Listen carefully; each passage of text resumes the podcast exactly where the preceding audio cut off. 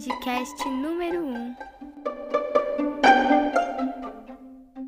Esse podcast eu vou usar para terceirizar a minha loucura, já que eu falo sozinha. Por que, que eu não gravo um podcast? Aí eu já não vou mais falar sozinha. Talvez sim, talvez não. Mas basicamente eu vou falar aqui coisas que eu acho pertinentes, política, vou dar dicas, eu vou. Qualquer coisa que eu quiser, eu vou pôr aqui, até porque essa porra é minha.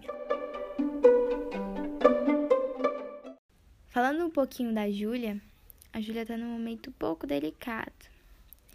Passando por muitas crises de ansiedade, onde chorar tá sendo uma função fisiológica do meu corpo. É normal, eu vazo, às vezes eu choro comendo, não tô nem me importando mais. Chorar pra mim virou uma banalidade. Antigamente eu chorava em casos extremos. Agora, bom dia, eu tô chorando já. Porém, eu não sei se é o sentimento de quarentena. Eu posso datar aqui a minha primeira crise no dia 5 de janeiro de 2020. Eu fazer a segunda fase da FUVEST. E eu acordei passando mal, não dormi à noite. Eu acordei e eu bati o pé e falei: Eu vou eu me isolei 2019 inteiro. Eu me afastei de pessoas que eu amo pra poder fazer esse caralho. Eu vou nessa porra. E eu fui, só que o trajeto foi horrível. Eu senti uma dor, eu não sabia onde estava doendo. E eu sou curiosa, então não, não dá. Esse negócio de estar tá doendo é insuportável. E até então não me faltava ar, eu só senti uma dor estranha, assim, meio doida. E enjoo e sufocamento, mas o ar eu tinha meio estranho.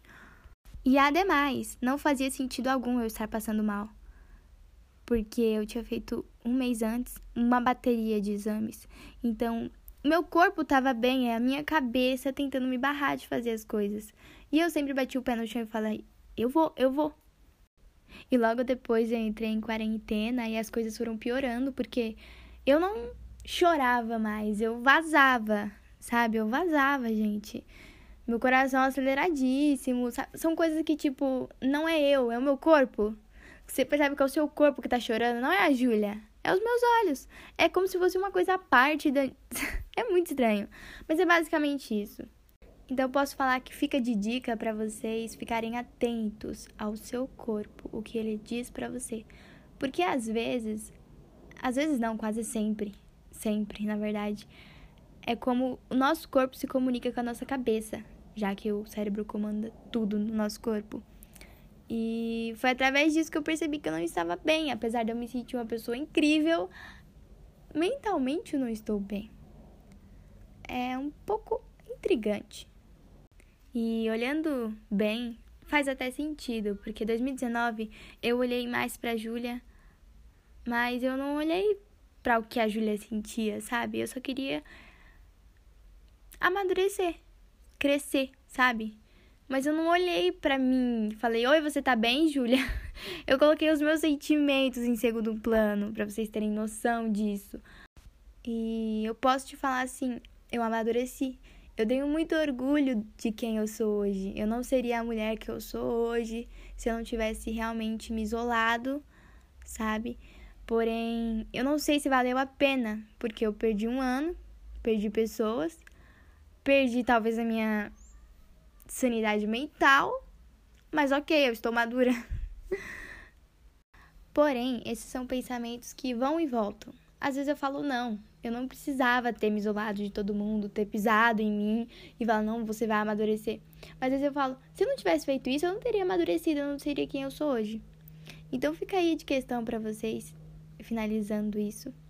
Se vale a pena a gente às vezes passar por cima de alguns dos nossos princípios, passar por cima da gente para poder ser a gente. Se vale a pena a gente abrir mão de outras para poder encontrar a gente. E para mim, eu penso que nada nessa vida acontece por acaso. Tudo tem motivo, tudo tem um porquê, e por mais que eu não entenda eu sei que tudo tem uma hora certa para acontecer. E é com isso que eu me despeço. Volto num dia aí que eu tiver outro assunto para falar.